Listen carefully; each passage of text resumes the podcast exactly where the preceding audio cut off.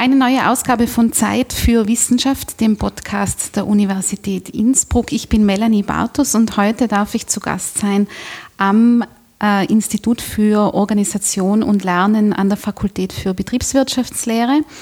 Ähm, da darf ich heute sprechen mit Herrn Professor Leonard Dobusch, seit Februar 2016 hier Professor für Betriebswirtschaftslehre mit Schwerpunkt Organisation. Herzlich willkommen bei Zeit für Wissenschaft. Hallo und danke für die Einladung. Sehr gerne. Sie haben einige sehr spannende Themen, deswegen habe ich auch äh, gleich an einen Podcast gedacht, als Sie zu uns gekommen sind, weil es sich, glaube ich, sehr anbietet, darüber etwas ausführlicher zu sprechen.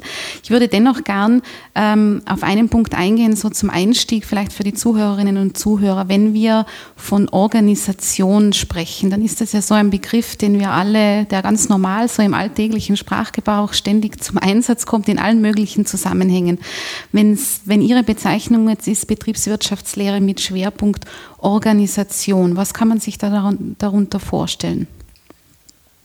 Also prinzipiell ist der Begriff, den man im Alltagsverständnis wahrscheinlich damit verbinden würde, Management. Wie kann man einerseits Arbeitsprozesse so aufteilen und organisieren, dass äh, sie effizient erledigt werden können, wir aber auch wieder koordinieren und zusammenführen, sodass dann gemeinsame Produkte, Dienstleistungen oder sonstige Güter dabei entstehen. Ähm, ich glaube, es ist aber bewusst so gewählt, dass meine Professur eine Professur für Organisation ist und zum Beispiel nicht für Management, mhm. Äh, weil damit auch signalisiert ist, natürlich, es ist an der Fakultät für Betriebswirtschaftslehre, also sind Unternehmen ganz zentral, aber eben nicht nur Unternehmen, sondern es geht um auch andere Formen von Organisationen, es geht um NGOs, um zivilgesellschaftliche Organisationen, es geht um Gewerkschaften, es geht um Netzwerke, es geht um Cluster. Also es ist auch nicht nur die, die formale Organisation eines Unternehmens, sondern auch zum Beispiel ein Zusammenschluss von mehreren Unternehmen oder eben auch informelle Gemeinschaften, Communities. Und da kommen wir dann schon in die Richtung meines Forschungsinteresses, mhm. nämlich irgendwie so das Organisieren im digitalen Zeitalter. Ja, diese Offenheit ähm, ist so ein, ein, ein wichtiges Thema, was, was sich durch alle ihre Bereiche zieht, wo sich äh, relativ bald ein, ein äh, Schwerpunkt herauskristallisiert ist, hat ganz spannend vielleicht, was man da vorausschicken muss, ist die Tatsache, dass sie sowohl Betriebswirtschaftslehre als auch Rechtswissenschaften äh, studiert haben, was äh, gerade in dem Zusammenhang, glaube ich, eine recht brauchbare Kombination ist. Geben Sie uns einmal einen Einblick in das, was Sie jetzt dann konkret interessiert in dem Bereich, in Ihre Schwerpunkte. Also, wie Sie es angesprochen haben, eigentlich ähm, einer der Versuche, meine beiden Wurzeln, wenn man so will, in der Rechtswissenschaft und in der Betriebswirtschaft zusammenzubringen, ist bei mir gelaufen über ähm, offene Lizenzformen. Also eigentlich aus dem Softwarebereich kennt man das. Die meisten äh, haben sicher irgendeine Art von Open Source Software und sei es ein Android-Betriebssystem am Handy oder ein Firefox-Browser. Und das war auch das Thema eigentlich meiner äh, Diplomarbeit im BWL, dass ich mir mhm. angeschaut habe, wie funktioniert das eigentlich, wie wird ähm, die Entwicklung von Open Source Software organisiert. Ja in Netzwerken nämlich und sehr informell und äh, über Beiträge teilweise von Freiwilligen, die nicht mal dafür bezahlt werden.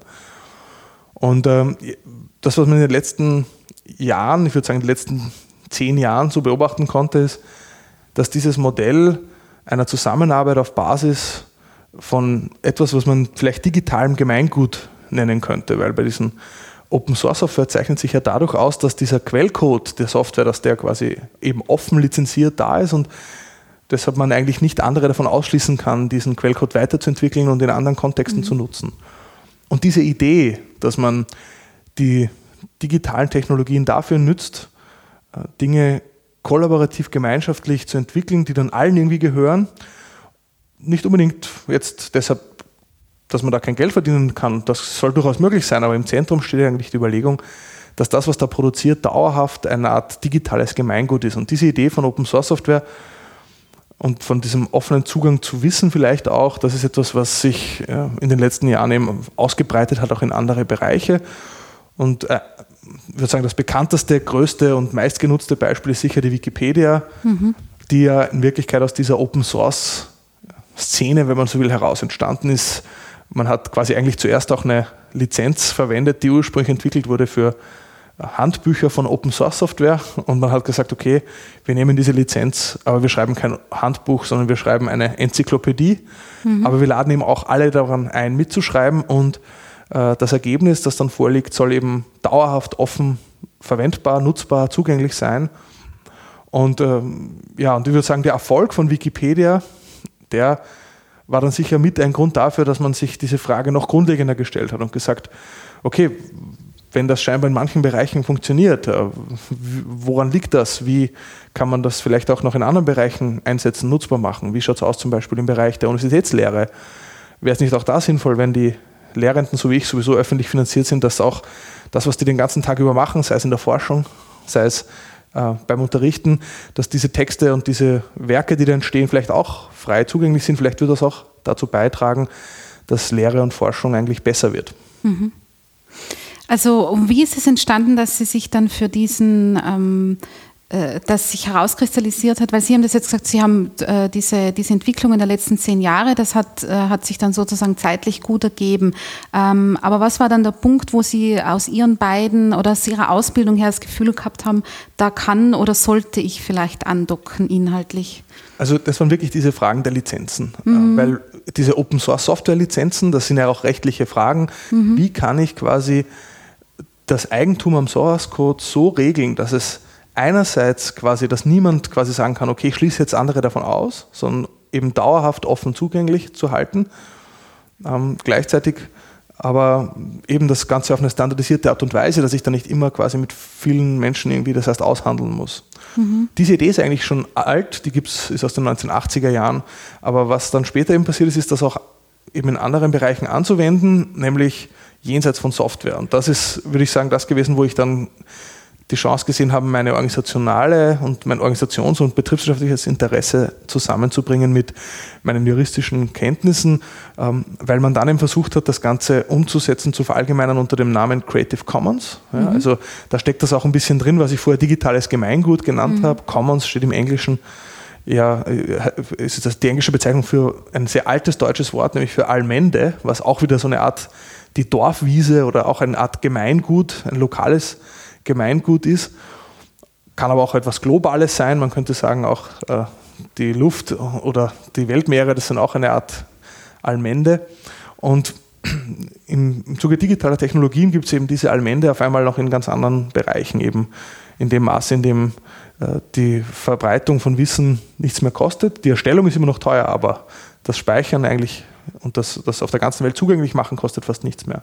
Mhm. Und Creative Commons versucht eben sozusagen diese Art Rohstoffe für kreative Prozesse, ja, nämlich eben die äh, möglichst offen frei verfügbar zu machen, getragen auch ein bisschen von der Idee, wenn mehr Leute Zugang zu diesen Rohstoffen für Kreativität und intellektuell kreativ geistiges Schaffen haben, dann äh, ist es leichter, neue Werke zu erschaffen, dann ist es dynamischer, dann äh, wird quasi die Kultur lebendiger und vielfältiger. Das ist so ein bisschen die Überlegung dahinter gewesen. Aber was mich halt interessiert hat, eher eben aus meinem Background, erstens, wie, was sind da die, vielleicht auch die rechtlichen Probleme damit mhm. oder Herausforderungen und andererseits, wie kriege ich das eigentlich organisiert? Ja, wir haben eigentlich ein Urheberrecht, ein geistiges Eigentum, das genau das Gegenteil möchte, das genau den Zugang vor allem beschränkt.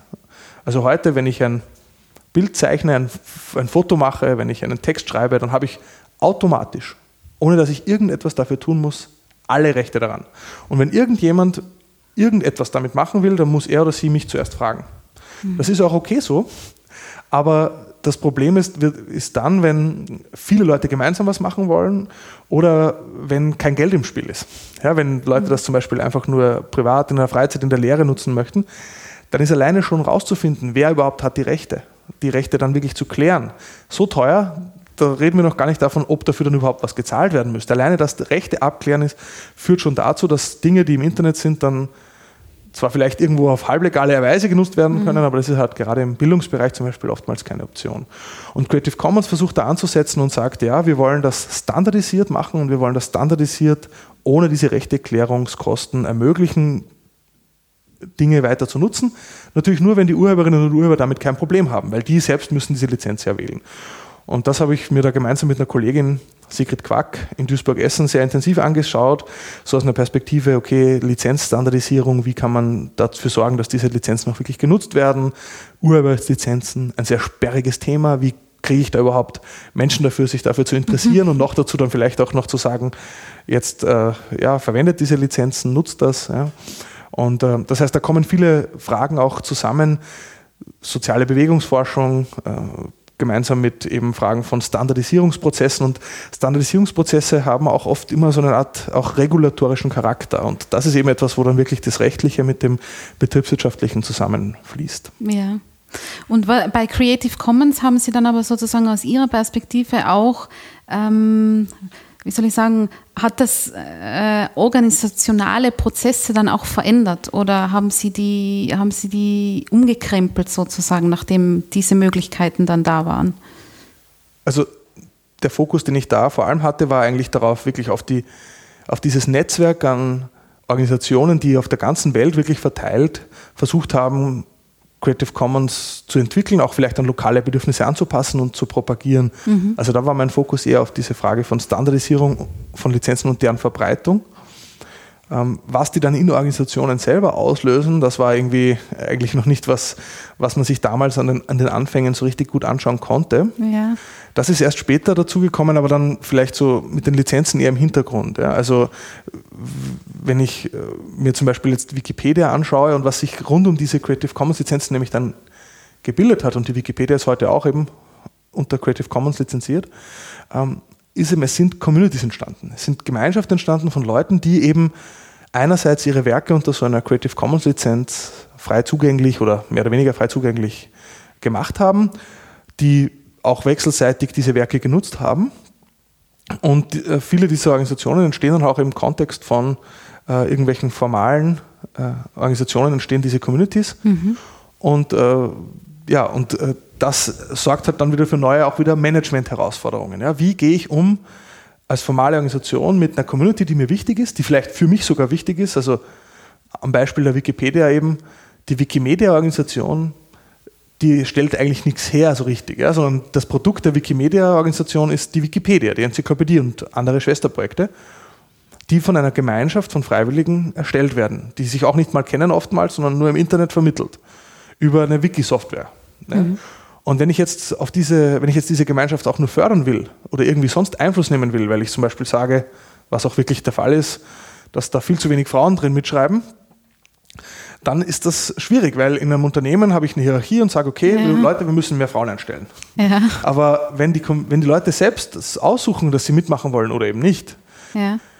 dann ist das schwierig. Und das ist, finde ich, aber wiederum spannend. Also mhm. aus, einer äh, Organisationsforschungsperspektive, wie kann ich quasi eine Gemeinschaft, die für mich als Organisation wichtig ist, fördern, beeinflussen, vielleicht sogar managen? Ja, oder was mhm. heißt managen dann mhm. in so einem Verhältnis? Ja. Wie weit ist das gedient? Diese haben Sie auf, äh, auf diese oder haben Sie es an, anhand von Wikipedia beobachtet? Wie gehen Organisationen damit um? Weil sie sich, weil sie, wie Sie sagen, haben sich ja doch einige in dem Zusammenhang Wikipedia ist sicher oder Wikimedia ist sicher die bekannteste ähm, durchaus etabliert. Was gibt es denn für Antworten auf die Fragen? Wie gehen Sie denn damit um, wenn eben diese diese hierarchischen Konstruktionen innerhalb des Unternehmens oder der Organisation nicht vorhanden sind? Was kann man da definieren? Also prinzipiell muss man sagen, dass das in mancher Hinsicht, vor allem wenn es um den digitalen Bereich geht, noch ein sehr junges Phänomen ist mhm. und da mhm. wird noch viel experimentiert. Mhm. Vor allem auch für Unternehmen, die ja auch zum Beispiel ihre Marken-Communities auf einmal sehen, dass ihre Kundinnen und Kunden nicht mehr nur sich bei Ihnen informieren, ja. sondern sich untereinander informieren, dass die Kundinnen und Kunden in irgendwelchen Online-Foren, die sie vielleicht nicht mehr selber als Unternehmen aufgesetzt haben, sich dort austauschen über ihre Produkte. Also einerseits können Unternehmen natürlich eine Menge lernen, mhm. aber oftmals ist es natürlich für potenzielle Kunden äh, dann vielleicht relevanter, was die da bei dieser Community finden, als was irgendwie auf der Webseite des Unternehmens selbst steht äh, weil das dann authentischer ist und eben nicht so sehr Werbesprech ist. Mhm. Also ich würde mal so sagen, ähm, es gibt also ganz viele Aspekte. Also zum Beispiel äh, für Unternehmen würde ich sagen, wenn man früher vielleicht noch davongekommen ist damit, leichter mit irgendwelchen halbseidernen oder äh, Geschichten, ist es jetzt schwieriger, ja, die, weil ja. die Kundinnen und Kunden einfach selber lautstark in irgendwelchen digitalen Foren, auf Social Media Plattformen etc. sich austauschen und auch zusammenfinden. Ähm, ansonsten äh, würde ich sagen, im, im Bereich der, der Wikipedia, dort habe ich es mir halt genau auch angesehen, ähm, stellt sich diese Frage immer wieder, nämlich zum Beispiel, wenn ich an der Wikipedia was ändern möchte, ja, wie bekomme ich Legitimität für solche Entscheidungen? Ja, mhm. ich, äh, wen, und wer ist berechtigt, dann bei solchen Entscheidungen mitzuwirken? Ja? Also formal ist es so, dass die Wikipedia, die Marke Wikipedia und auch die Server sind im Eigentum der Wikimedia Foundation. Also theoretisch könnte die damit machen, was sie will. Die wiss, wissen natürlich aber auch, wenn sie Entscheidungen treffen, die von der Mehrheit der Community nicht mitgetragen werden, dann ist die Lizenz, und da kommen die Lizenzen dann doch über die Hintertür wieder rein, dann erlaubt die Lizenz theoretisch, dass sich eine Gruppe abspaltet und äh, woanders weitermacht. Ja. Und das ist in der Geschichte der Wikipedia sogar schon mal passiert. Also 2003, mhm. 2004 war es so, dass sich der spanische Teil der Wikipedia abgespalten hat, die Enzyklopädie Libre Universal en Español gegründet hat, weil man Angst hatte, dass äh, Wikipedia damalige Eigentümer auf der Wikipedia, dass die Anzeigen auf der Wikipedia schalten konnten. Mhm. Und das heißt, es gibt diese latente Drohung einer Spaltung, Forking heißt das dann quasi ja. bei Communities. Äh, das ist sicher etwas, was sozusagen die Macht einschränkt, diese Organisation, selbst wenn die formal das Eigentum dran hat. Aber selbst wenn es nicht zum Äußersten kommt, ja, es kann einfach auch die Gefahr bestehen, dass einfach zu wenig frisches Blut in die Community kommt, dass einfach zu wenig Neue mitmachen. Und das ist das Problem, vor dem gerade die, die Wikipedia steht, wo sich die Anzahl der Autorinnen oder Autoren in den letzten äh, sieben, acht Jahren kontinuierlich verringert hat, sodass man eigentlich heute schon manchmal die Frage stellen muss, ist das äh, quasi überlebensbedrohend? Ja.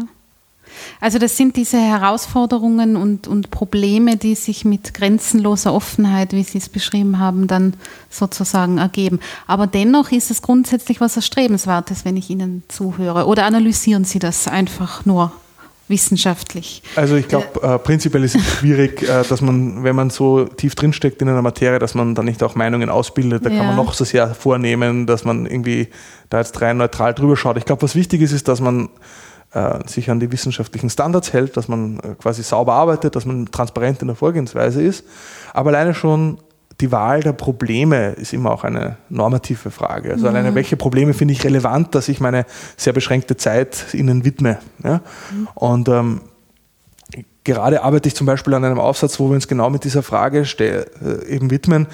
Wikipedia ist so stolz, dass sie sagt, äh, die Enzyklopädie, an die ja jeder mitschreiben kann, ja, wirklich jeder und man braucht nur einen Computer und selbst da tun wir was, weil äh, in Ländern, wo Internet teuer ist, subventionieren wir sogar äh, irgendwie den Zugang zum Internet für die Leute, die nur Wikipedia benutzen wollen, mit Kooperationen mit Unternehmen. Ähm, aber das Spannende ist eben, obwohl jeder mitmachen kann, tun es nicht alle. Im Gegenteil, es bleiben ganz spezifische Gruppen ich habe es bereits mehrfach erwähnt, aber das ist am, am besten empirisch auch dokumentiert. Äh, zum Beispiel Frauen, wo man eben Schätzungen reichen zwischen 10 und 16 Prozent der Autorinnen und Autoren sind weiblich. Das ist natürlich sehr wenig, ja. äh, wenn man sich vorstellt, dass das wirklich, da geht es um das Schreiben von Texten. Also ich glaube jetzt nicht, dass das etwas ist, was irgendwie stark äh, geschlechtermäßig eine männliche Tätigkeit wäre. Mhm. Ähm, und, äh, und wir stellen uns da schon auch die Frage, wie diese starke Offenheit vielleicht sogar dazu beitragen kann, dass, äh, dass, dass es exklusiver ist, als man meinen könnte. Also äh, mhm. wir, wir versuchen quasi so die exkludierenden Effekte von sehr radikaler Offenheit auch uns anzuschauen. Mhm. Weil, äh, und, und eine unserer Erkenntnisse ist sicher die, dass wenn man quasi sagt, wir schließen niemanden aus, sondern wir wollen radikal offen sein und keine Grenzen ziehen, dann, also eben grenzenlos offen sein, dann bedeutet das, dass man bestimmte Ungleichheiten in der Außenwelt, in der Gesellschaft eins zu eins einfach importiert oder in manchen Fällen sogar schlimmer macht. Weil, wenn man sich die Gesellschaft anschaut, so grenzenlose Offenheit gibt es da selten. Und zwar oft aus guten Gründen, ja, weil man zieht nämlich sehr bewusst Grenzen und sagt, nein, du, wenn du unsere grundlegenden Regeln, wie wir miteinander reden, wenn du das nicht akzeptierst, dann fliegst du raus. Das mhm. gilt im Verein, das gilt in der Schule, das gilt an der Uni, das gilt erst recht im Betrieb. Ja? Also überall gibt es diese Grenzen, dass man sagt, Entschuldigung, das kannst du einmal machen, aber nicht zweimal. Ja, oder so, ja. ja? Und natürlich gibt es auch im Bereich der Wikipedia Sanktionen. Ja? Man kann auch dort Leute sperren, aber der meldet sich einfach mit einer neuen E-Mail-Adresse und einem neuen Namen wieder an und macht weiter. Ja? Ist nicht ganz so einfach, ja, weil natürlich die Geschichte seiner Leistungen damit verloren gegangen ist und das ist nicht schön auch für, für Leute, die da irgendwie äh, belästigen oder so. Ja? Aber man muss einfach sagen, dass diese, dass, dass diese Kultur, dass man hier Grenzen zieht gegenüber Verhalten, das vielleicht äh, bestimmte äh, Gruppen, Frauen, Minderheiten etc. fernhält oder abschreckt, da werden vielleicht zu wenig Grenzen gezogen, also dass man zu, quasi zu offen und mhm. explodiert damit eben dann wiederum äh, bestimmte Gruppen. Ja. Aber das heißt, ähm, also wie meinen Sie das jetzt, dass, äh, dass, dass es der Wikipedia gut tun würde, weniger offen zu sein? Oder, oder Paradoxe ist, ist, ich glaube, wenn man für bestimmte Gruppen, man muss, also ich würde sagen, Exklusion und Inklusion ist immer aufeinander bezogen. Ich kann quasi ja. nicht inklusiver in einer Hinsicht sein, wenn ich nicht gleichzeitig exklusiver in andere Richtung bin. Also ich mache das jetzt nicht am Beispiel der Wikipedia, sondern am Beispiel einer Organisation. Und da gibt es ja auch die Debatte Frauenquote in Aufsichtsräten ja, oder ganz allgemein. Und na, natürlich, wenn ich inklusiver als Organisation, als Unternehmen werden will, das heißt, ich will mehr Frauen zum Beispiel haben oder ich will mehr Menschen mit Migrationshintergrund haben, einfach weil ich auch finde, dass mich das bereichert, dass ich damit auch nämlich in einer Welt, wo 50 Prozent Frauen sind und immer mehr und mehr Menschen Migrationshintergrund haben, ich aber, wenn ich aber keine dieser Personen in meinem Unternehmen repräsentiert habe, dann werde ich deren Bedürfnisse schlechter verstehen. Das ist automatisch so. Ja, dann werde ich die vielleicht schon bei der Produktentwicklung nicht genügend mitdenken, wenn es da andere Bedürfnisse gibt. So, wenn ich das jetzt ändern will, dann bedeutet das, dass ich zum Beispiel gezielt sage, bei gleicher Qualifikation werden zum Beispiel Frauen äh, bevorzugt, vielleicht sogar gezielt mich bemühe, irgendwo äh, in bestimmten Communities auch um Mitarbeiterinnen und Mitarbeiter zu werben. Bedeutet aber im Umkehrschluss diese stärkere Inklusion von Menschen mit zum Beispiel Behinderung, dass ich gleichzeitig Menschen ausschließe, die ich sonst eingestellt hätte, nämlich den durchschnittlichen äh, kinderlosen 30-jährigen weißen Mann. Ja? Den oder zumindest exkludiere ich tendenziell dann, äh, und das ist aber die Voraussetzung dafür, diese Art quasi der Exklusion, um quasi äh, mehr äh, andere Menschen einzustellen. Und das betrifft auch die Wikipedia. Ich finde, man, wenn man zu offen für ähm, Menschen sind, die äh, quasi verletzend sind, die äh, belästigen oder die einfach auch rein, äh, rein von dem Umgangston her ähm, dazu führen, dass die Leute vertreiben. Und da gibt es eigentlich schon länger eine Diskussion, nicht nur auch in der Wikipedia, ganz allgemein in Online-Communities, vor allem im Bereich von, von Frauen. Zum Beispiel ist die Frage, warum im Bereich der Open Source Software nur zwei bis drei Prozent der Entwicklerinnen und Entwickler weiblich sind, während im Bereich der professionellen, normalen Softwareentwicklung in Unternehmen 15 bis 30 Prozent Frauen sind. Ja? Da kann man so, zur Hälfte ist das damit erklärt, dass die Frauen immer noch die Doppelbelastung haben und zu Hause einfach mehr arbeiten und dann eben nicht noch Zeit haben, in ihrer Freizeit Open Source Software zu entwickeln, wie das scheinbar manche Männer oder äh, noch haben. Das ist die, äh, die eine Erklärung, aber da bleibt noch ein Rest, äh, der mhm. damit nicht so einfach erklärt würde. Und ähm, da gibt es halt auch Leute, ähm, die dann halt auch sagen, das Problem ist, wenn in einer Gruppe äh, zehn Männer sind ja, und davon sind neun höflich und nett, wenn einer von diesen zehn ja, ein Ungustel ist, sage ich mal österreichisch, ja, der äh, Frauen belästigt, dann werden die Frauen wegbleiben. Auch wenn die anderen, sorry für die, sorry Jungs, ja, also die neun anderen können noch so nett sein, wenn, der, wenn, wenn die neun nicht den einen ausschließen und sagen, Entschuldigung, für das Verhalten ist kein Platz, dann werden die Frauen wegbleiben. Und zwar mit guten Gründen. Ja, wieso sollten sie sich auch das antun? Es gibt so viele Dinge, die man machen kann. Ja? Dann mache ich in meiner Freizeit nicht etwas, wo ich dann vielleicht irgendwie ja, belästigt werde oder, oder, mir, oder beschimpft werde oder was auch immer. Mhm. Überrascht Sie das, dass das so ist? Also ich würde sagen, äh, diese, äh, also überraschend, ich finde, es leuchtet ein. also ja. und ich finde, ähm, was für mich schon auch etwas war, was mir erst so mehr und mehr deutlich wurde, ist, dass wirklich das, was die, das, diese Ambivalenz dieser radikalen Offenheit, das, was einerseits die Wikipedia so attraktiv macht, ja. der Encyclopedia that anyone can edit, das ist ja das, das schreiben sie auf der englischen Wikipedia immer noch ganz stolz sich auf die Fahnen auf der Titelseite. Und das ist toll. Ja. Aber dass gerade in diesem anyone, in diesem völlig unbegrenzten anyone, ja, und nicht Sternchen, außer du bist ein Unsengustel, mhm. dass genau darin das Problem liegen kann. Ja? ja. Ähm, es ist nicht das Einzige. Und ich glaube, es gibt auch verschiedene Hebel. Ja? Also man muss sagen, die Wikipedia Community und hat sich ja selbst viele Regeln auferlegt. Ja? Und da muss man, glaube ich, bei manchen einfach hinterfragen, ob die noch zeitgemäß sind. Ich sage ein anderes Beispiel. Also heute, wenn ich als Unternehmen oder auch eine Tageszeitung ein Forum betreibe, wo sich viele Leute herumtreiben, tummeln, dann ist völlig klar, dass ich Community Manager einstelle. Ja, also ein Forum sich selbst zu überlassen, das führt dazu, dass das Forum entweder ausstirbt oder zu einem sehr zweifelhaften äh, Ort wird. Ja? Und, und ähm, das heißt, ich muss irgendwie versuchen, hier äh, zu moderieren. Ja? Und ich glaube, eine Erkenntnis, gerade auch rund um die Debatte um Hasskommentare im Internet, zeigt, unmoderierte Foren äh, führen dazu, dass am Ende nur noch Menschen, also das hat, führt auch dazu, dass Menschen mit Hasskommentaren, die bekommen viel Aufmerksamkeit, ja, was sie zu weiteren Hasskommentaren ermuntert und so weiter. Und ähm, was man da mehr und mehr lernt, ist, man muss da hart moderieren, ja, weil sonst vertreibt man die gemäßigten Stimmen, weil die nicht so laut sind und die werden nicht so viel gehört. Ja. Und, ähm, und das ist selbstverständlich bei allen, bei vielen größeren privaten Projekten, Foren. Und ich glaube, die Wikipedia, die bisher glaube ich, zu Recht sehr stolz darauf ist, dass die Inhalte ausschließlich von Ehrenamtlichen ohne Bezahlung erstellt werden, äh, das aber eben so weit ausdehnt, dass auch alle Administratorinnen und Administratoren der Wikipedia auch ehrenamtlich, unbezahlt in der Freizeit das machen. Und ich glaube, das, das skaliert nicht. Ich glaube, da muss man sich schon langsam überlegen, ob man nicht zumindest an manchen Bereichen, Punkten, Stellen professionalisiert und das Geld wäre da. Die Wikipedia sammelt so viel Spendengeld inzwischen ein, auch wenn man daran festhält, was ich für vernünftig halte, zu sagen, wir bezahlen nicht für das Schreiben von Artikeln und das Schießen von Fotos. Finde ich richtig. Aber dass man gleichzeitig sagt, wir wollen professionalisierteres Community Management und wenn eine Sprachversion einen bestimmten Schwellenwert an, an Beitragenden überschreitet, dann gibt es da zwei, drei hauptamtliche äh, Community Managerinnen und Manager, die nicht so sehr sich um die Inhalte kümmern, sondern um den Umgangston. Und die schauen, dass das nicht aus dem Ruder läuft, dass die Leute nett zueinander sind. Ja?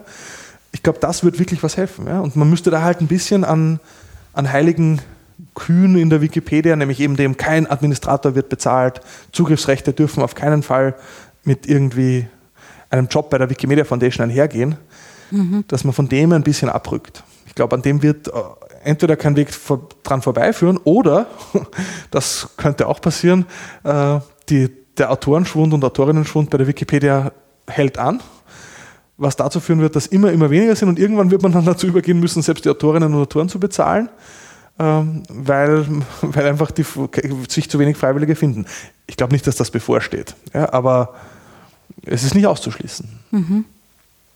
Jetzt ist ja dieses, dieser offene Zugang von der einen Seite, der viele ähm, von den Schreibenden her, der viele Herausforderungen mit sich bringt, ist die eine Seite. Dem gegenüber steht ja auch der Gedanke, äh, wie Sie es schon angedeutet haben, dass was, was ja grundsätzlich etwas ganz Großartiges ist, finde ich, dass so viel Wissen, auf das dort erzeugt wird, auch frei zugänglich ist. Also dass man sich einfach informieren kann und die Wikipedia als, ja, wer nutzt es nicht als Infoquelle für Begriffe, äh, sonstiges, was man, was man schnell sucht. Ähm, also ich, würd, da ist. Ich, ich wollte jetzt nicht, dass quasi auf, durch meinen aktuellen Forschungsfokus auf die exkludierenden Effekte von, ja. von, zu, von grenzenloser Offenheit, dass da entsteht, dass ich deshalb das jetzt alles schrecklich finde. Also ich bin weit davon entfernt, ein Kulturkritiker zu sein, der sagt, oh, es geht alles den Bach und im Gegenteil. Ich würde mal sagen, die Vorteile der Wikipedia überwiegen bei weitem. Also nicht nur, wenn man sich anschaut, dass die Wikipedia bei den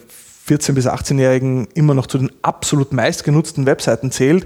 Wenn man sich anschaut, wer hätte früher in eine Enzyklopädie reingeschaut, geschweige denn überhaupt eine gehabt, ähm, ja. dann ist das fantastisch. Erst kürzlich habe ich im Internet einen Bericht gesehen über Sprachen, die erst seit es die Wikipedia gibt, überhaupt eine Enzyklopädie haben. Also es gab, bis vor, es gab ganz viele Sprachen, da gab es nie eine Enzyklopädie. Und mhm. die haben aber alle jetzt Wikipedia-Seiten mit mehr und mehr Beiträgen. Ja?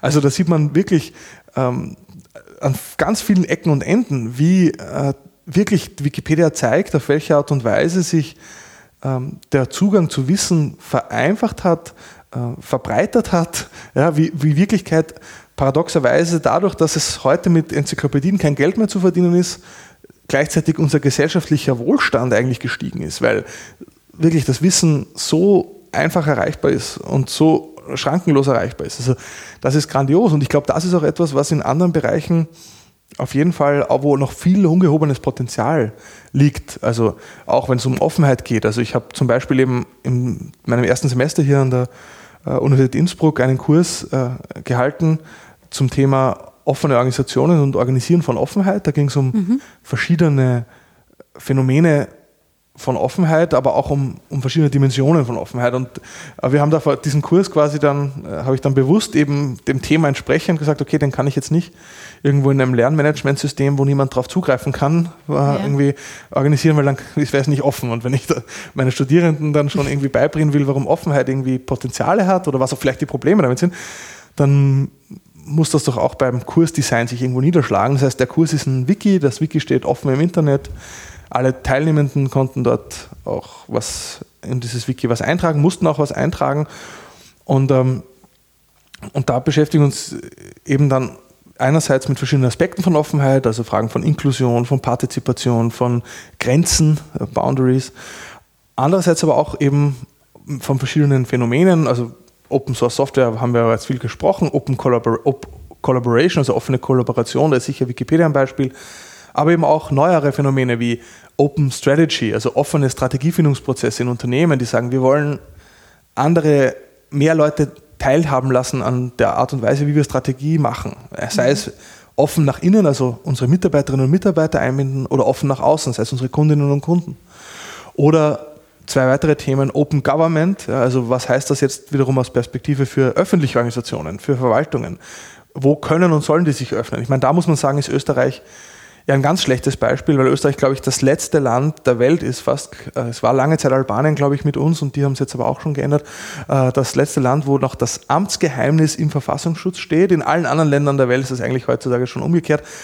Da ist quasi die Default-Option, also Standard ist, alles ist offengelegt und nur wenn man es nicht offenlegen will, dann muss ich es spezifisch und gut gerichtsfest begründen können, mhm. warum Zugang zu einem öffentlichen Dokument verweigert wird. Nur in Österreich ist es umgekehrt. Da ist quasi prinzipiell alles mal verboten und nur wenn ich Zugriff haben will, muss ich es gut begründen und kann es ohne Angabe von Gründen verweigert werden. Also das ist doch noch nicht sehr offen.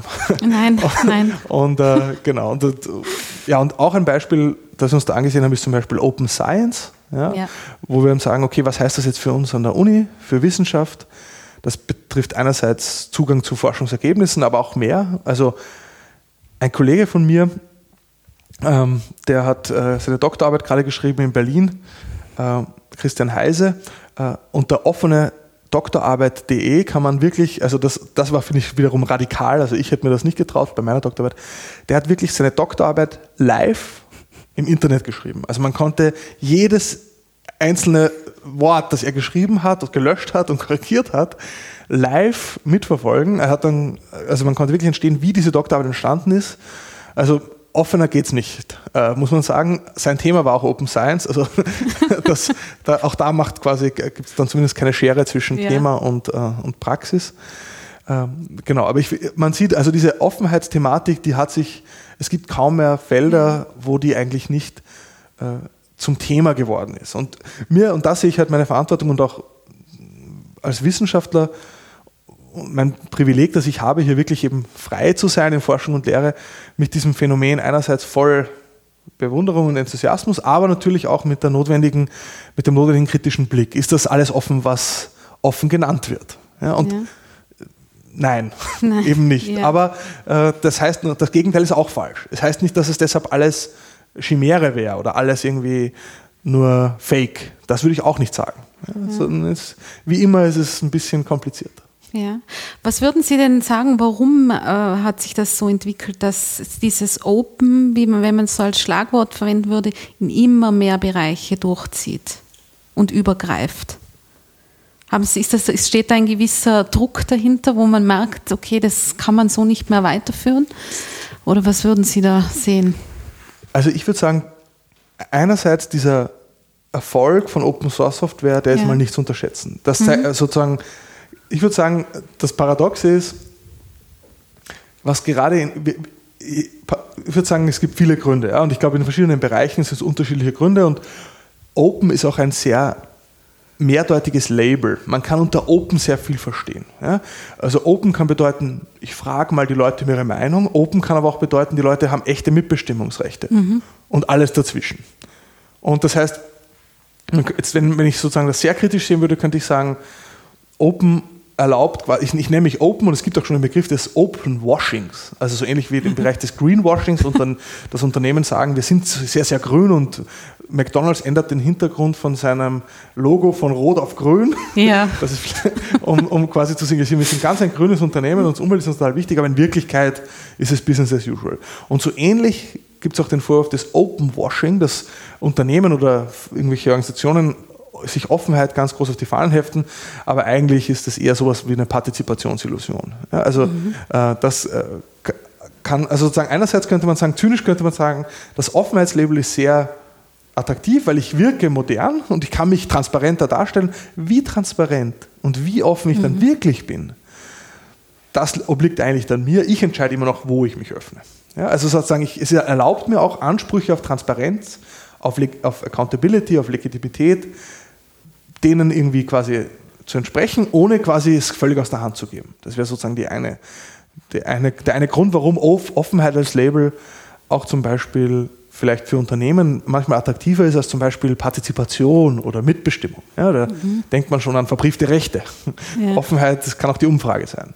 Äh, wie gesagt, das andere, glaube ich, ist schon auch der Erfolg von Open Source Software, der einfach, das wage ich mich weit raus, aber ich würde sagen, das hat deshalb für so viel Verwirrung gesorgt, weil das gerade in den 1990er Jahren so richtig passiert ist. Und das war die Zeit der, würde ich sagen, des ungebremsten äh, äh, Neoliberalismus mit, ähm, ja, wo, wo eigentlich so der, der, neue Markt und New Economy und, und alles geht um äh, und, und, und alles, was ja kommodifiziert und das genau in diesem Kontext dann etwas quasi für Erfolg sorgt oder für erfolgreich ist, was, was eigentlich jetzt sich nicht automatisch in eine Marktlogik fügt. Ja? Mhm. Das hat, würde ich sagen, Ökonomen mehr verwundert als andere Menschen, die sowieso immer in Kontexten arbeiten, wo Marktlogiken jetzt nicht dominieren. Also ich sage immer so, wenn ähm, die Ökonomen haben die ersten fünf, sechs Jahre zu, zu Open Source Software nur zu dem Thema geforscht, warum machen Leute damit, wenn sie es nicht verkaufen können? Ja? Ja. Warum sollen Unternehmen damit machen? Warum sollte das überhaupt jemand tun? Ich fand das immer nicht so spannend, weil warum machen Leute bei der Freiwilligen Feuerwehr mit? Wieso sind sie beim Roten Kreuz? Warum engagieren sie sich bei Vereinen? Ja, warum? Weil das einerseits, weil es ihnen Sinn stiftet, weil sie in einer Gesellschaft sind, äh, weil sie Freunde dort haben. Genauso ist es bei Open Source Software. Warum machen die mit? Weil sie damit äh, quasi äh, sinnstiftende Tätigkeit nachgehen, weil sie echte Probleme lösen. Also das finde ich, es gibt 100 Gründe, warum Menschen ohne unmittelbar dafür bezahlt zu werden, Dinge ja. tun. Ja, das ist, finde ich, nicht das Spannendste. Aber das hat natürlich in diesen wirtschaftlichen Kontexten für so Aufsehen gesorgt. Und, ähm, und dann diese damit verbundene auch Transparenz auf den Quellcode und so. Ich glaube, das war, dass das eben funktioniert hat. Ja? Und dass es eben heutzutage, muss man sagen, wenn ein neues Software-Startup irgendwo in, in diesem ganzen Dotcom Internet Businesses, die bauen alle auf irgendwelchen Open Source Unterbau auf. Im Internet, wer, wer, wer käme auch auf die Idee, angesichts der großen Menge an Source Code, irgendetwas komplett von Null aufzuentwickeln? Natürlich bedient man sich mhm. zuerst mal bei einer Open Source Basis. Vielleicht baut man dann oben was dran, was irgendwie proprietär ist. Ja, aber ich würde so sagen, die Softwarefirmen, die noch am wenigsten auf Open Source setzen, das ist Microsoft, das ist SAP, das sind die Softwarefirmen, die finden die Leute am uncoolsten. Und selbst bei Mac, Macintosh und Apple äh, ist es so, dass vor mir liegt ein Macintosh-Computer mit Mac OS X Betriebssystem und man muss wissen, was da drunter steckt. Unter der Haube ist auch ein äh, BSD-Kernel. BSD ist eine Berkeley Software Distribution, ein Open Source Software Unterbau. Ja, da ist dann eine sehr schöne, schicke Apple-Oberfläche drüber gemacht. Mhm. Ja, so, so, ist es. Aber ähm, heutzutage komplett bei Null anzufangen, wäre verrückt, würde auch keiner bezahlen. Warum auch? Ja? Also, sondern lieber das nehmen, was da ist und das dann jeweils anpassen, weiterentwickeln. Mhm. Also die zwei Dinge würden mir mal auf jeden Fall einfallen. Das eine ist, der Erfolg von Open Source hat Nachahmer und Analogien und, und so weiter geführt. Das zweite ist, ähm, dass, diese, dass es erlaubt, bestimmten Ansprüchen auch vielleicht nur so halb zu entsprechen. Und das dritte, und das würde ich schon sagen, das zieht sich durch alle diese Offenheitsthemen durch. Äh, Offenheit gibt, würde ich sagen, Digitalisierung Richtung. Mhm. Also ich glaube, wir reden, es ist immer die Rede von digitaler Gesellschaft, digitales Zeitalter, digitale Revolution und so weiter. Und ich glaube, dass es nicht ganz falsch ist. Also jetzt in Deutschland gibt es gerade ganz groß die Debatte zur Industrie 4.0. Also ja. das soll heißen, irgendwie die vierte industrielle Revolution, das ist die mit der Digitalisierung. Es mag, es mag alles sein, ja. Ähm, aber das gleichzeitig, also bedeuten so tiefgehende technologische Umbrüche immer auch mal Unsicherheit. In Wirklichkeit wissen wir gar nicht, wohin es geht. Ja? Und was machen Menschen, wenn sie nicht wissen, wo es hingeht? Sie, na, sie schauen auf die anderen Menschen, was die machen. Die wissen ja auch nicht, wo es hingeht. Die schauen nämlich auch auf die anderen. Alle schauen auf die anderen. Ja? Und dann äh, entsteht daraus auch so wie so ein Herdentrieb oder Mode, ja? also irgendwelche Hypes. Das ist ja das, was wir gerade im technischen Bereich ständig sehen. Don't believe the hype. Ja? Also glaub nicht an den Hype-Cycle. Äh, und jetzt würde ich sagen, einerseits ist Open auch ein bisschen Mode, auch ein bisschen Hype. Also das ist sicher ein Anteil. Aber ich würde sagen, Open gibt eben diesem ganzen okay, jetzt gibt es diese digitalen Technologien, was sollen wir eigentlich mit denen anfangen? Was ist eigentlich, in welche Richtung sollen wir die einsetzen? Was ist eigentlich auch ein bisschen, was ist der Sinn, da jetzt zu digitalisieren, außer irgendwie vielleicht nur Kosten einzusparen? Ja? Mhm.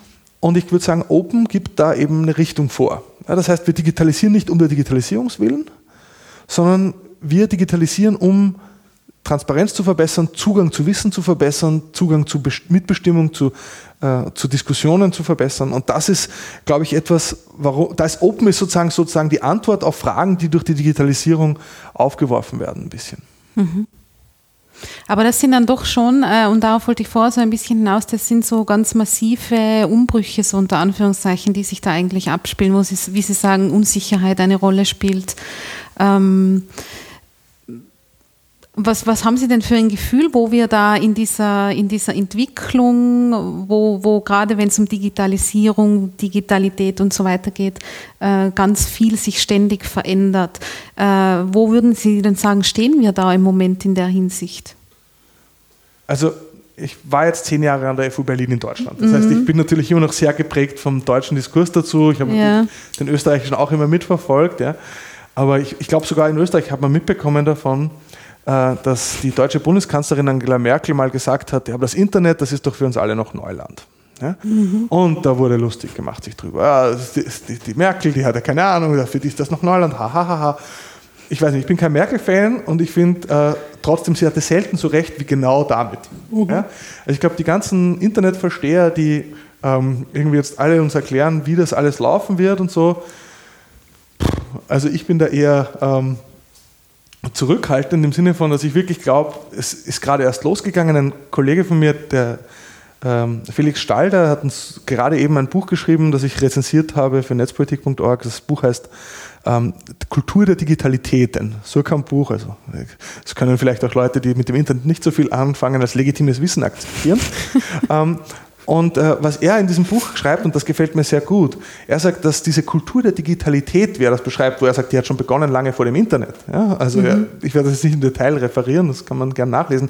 Aber was mir sehr gefallen hat, ist, er sagt, eigentlich erst in dem Maße, in dem Digitalität, also diese, diese Neuheit und dieses, diese Begeisterung, der Enthusiasmus für neue digitale Technologien abflaut und diese digitalen Technologien als selbstverständlich im Alltag werden, erst, in dem, erst ab dem Zeitpunkt werden wir es zu den wirklichen Konsequenzen dann sehen. Also erst wenn quasi diese Neuheit ein bisschen weg ist, ja, mhm. dann wird der Umbruch kommen. Ja. Und ich glaube, ähm, das hat man auch schon in der Vergangenheit beobachten können. Ich habe vorher den neuen Markt und die New Economy irgendwie erwähnt.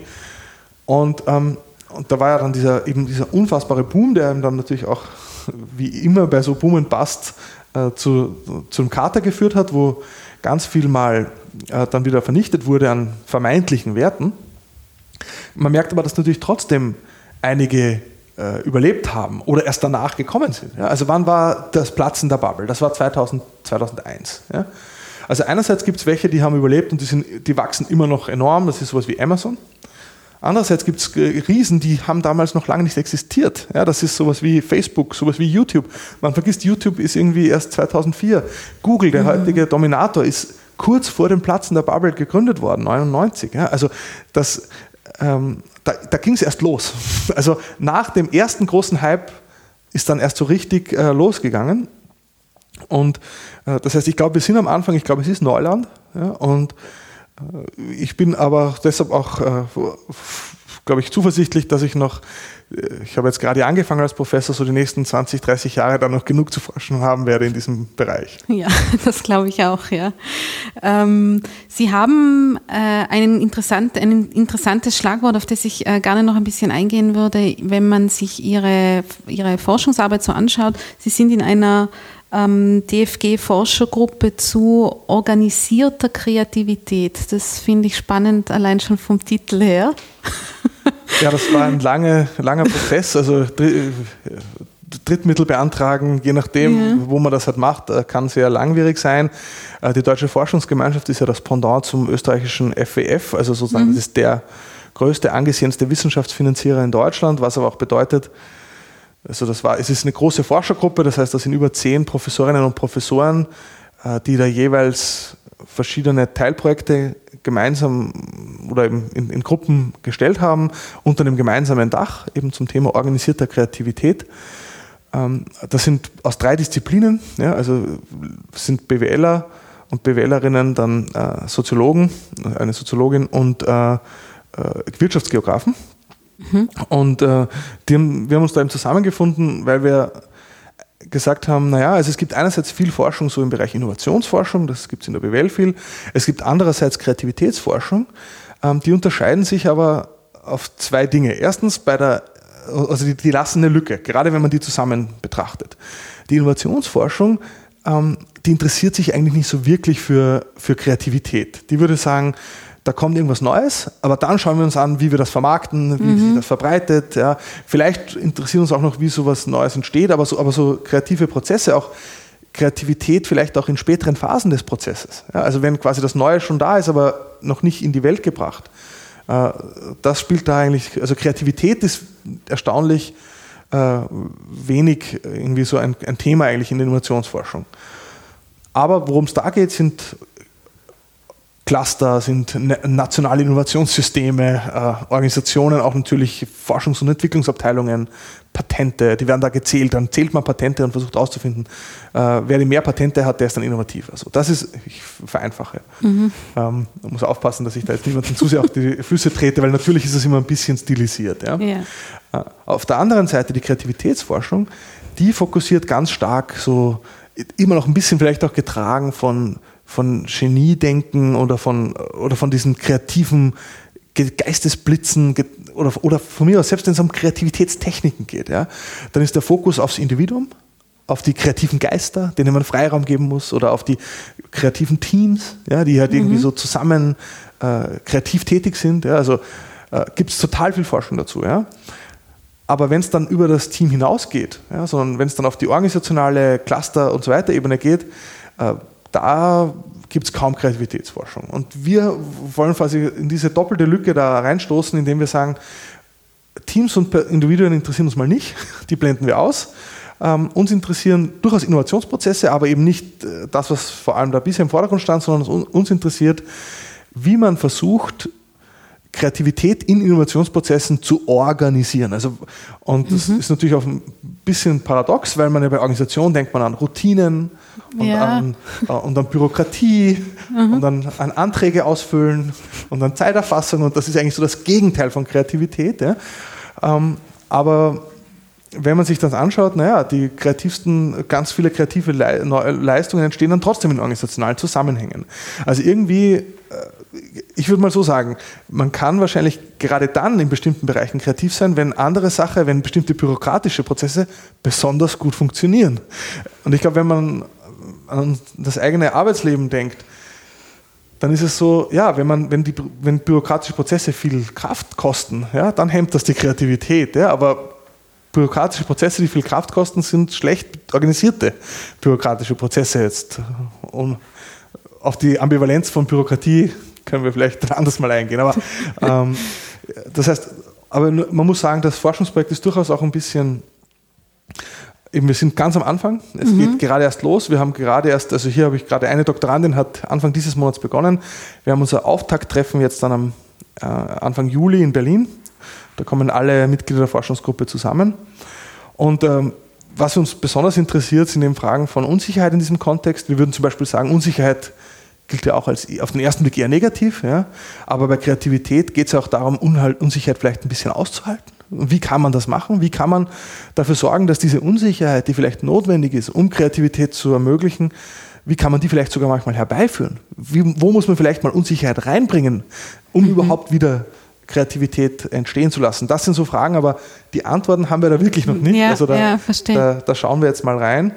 Und äh, hier bei uns in Innsbruck äh, wird vor allem ein Aspekt im Vordergrund stehen, deshalb habe ich das vorher mit den, dem Zählen von Patenten so despektierlich äh, in den Raum geworfen. Äh, und da, äh, man ahnt es schon, äh, kommt es vor allem wieder, dass meine juristischer Background vielleicht ein bisschen mit reinspielen kann. Das Teilprojekt, das wir haben, ist fokussiert vor allem die Rolle von Immaterialgüterrechten, also Patenten und Urheberrechten auf kreative Prozesse und zwar durch den ganzen Prozess. Also quer durch alle Projekte hindurch zieht sich, dass wir sagen, wir vergleichen immer zwei Felder, nämlich das Feld Pharma und Biotechnologie, also mhm. Pharma und, und dort, äh, wo wir sagen, so eine Art wie wissenschaftsbasierte Kreativität, ja, weil da geht es um wissenschaftliche Forschung und deren Vermarktung. Auf der anderen Seite Musik, ja, weil da geht es um sozusagen eher so künstlerisch künstlerische Kreativität. Und wir sagen, wir wollen einerseits diese zwei Arten von Kreativität, künstlerische und wissenschaftliche Kreativität, vergleichen. Das zieht sich durch alle Projekte. Und aus einer rechtlichen Sicht besonders attraktiv ist dieser Vergleich deshalb, weil im Bereich der geistigen Eigentumsrechte, der Mineralgüterrechte, gibt es zwei große Hemisphären.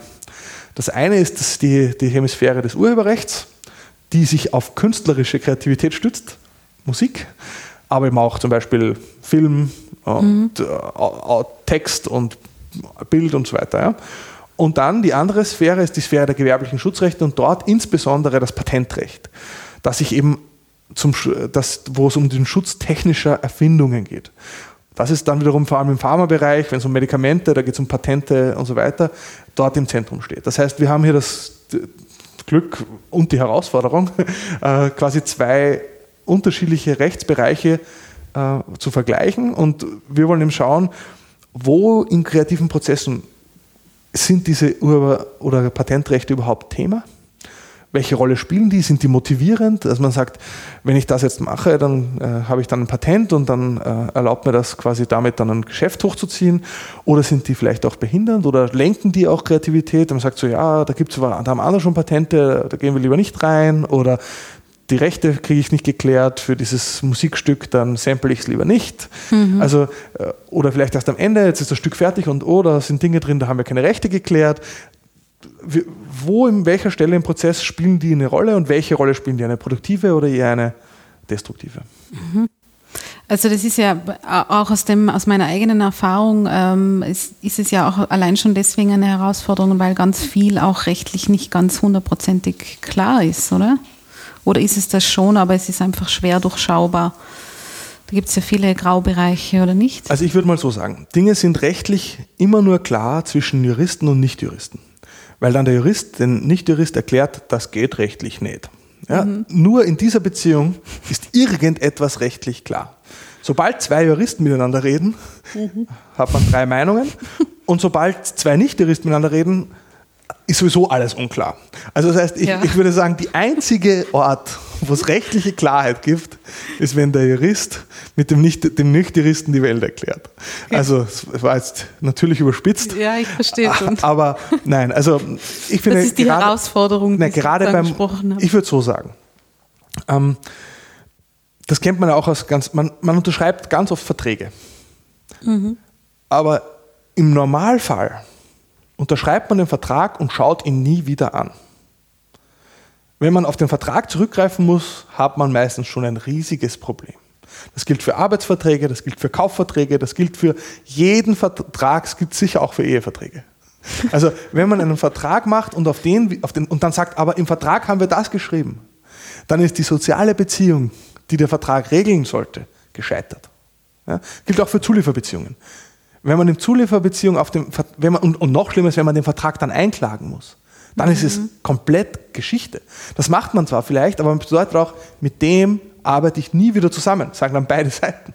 Ja, also das heißt, ähm, es gibt, das bedeutet aber nicht, dass diese rechtlichen Punkte deshalb irrelevant wären. Ja? Aber ich würde sagen, es ist nie wirkliche rechtliche Klarheit, eindeutiger gibt es nicht, ist aber oft auch gar nicht notwendig, weil es reicht ein grobes Verständnis. Also, um wieder ein Beispiel aus dem Open Source Software Bereich zu geben, was dort ein, ein, ein sehr verbreitete Einschätzung ist, wie quasi werden Entscheidungen getroffen in solchen Projekten. Äh, da heißt äh, der Spruch heißt Rough Consensus and Running Code. Also soll heißen, wenn man sich grob vereinigen kann auf die Richtung, um die es gehen soll, dann entscheidet letztlich derjenige, der programmiert und wenn solange der Code halbwegs läuft, also keine großen Bugs hat, solange läuft es. Und ich würde sagen, ähm, das, das ist, gilt auch für viele rechtliche Fragen. Ja. Es geht eigentlich vor allem mal, dass man Rough Consensus hat und dass die Dinge laufen. Dass quasi bei Zulieferbeziehungen zum Beispiel die Produkte in einer guten Qualität geliefert werden und dafür pünktlich bezahlt werden. Und solange das läuft, läuft. Ja?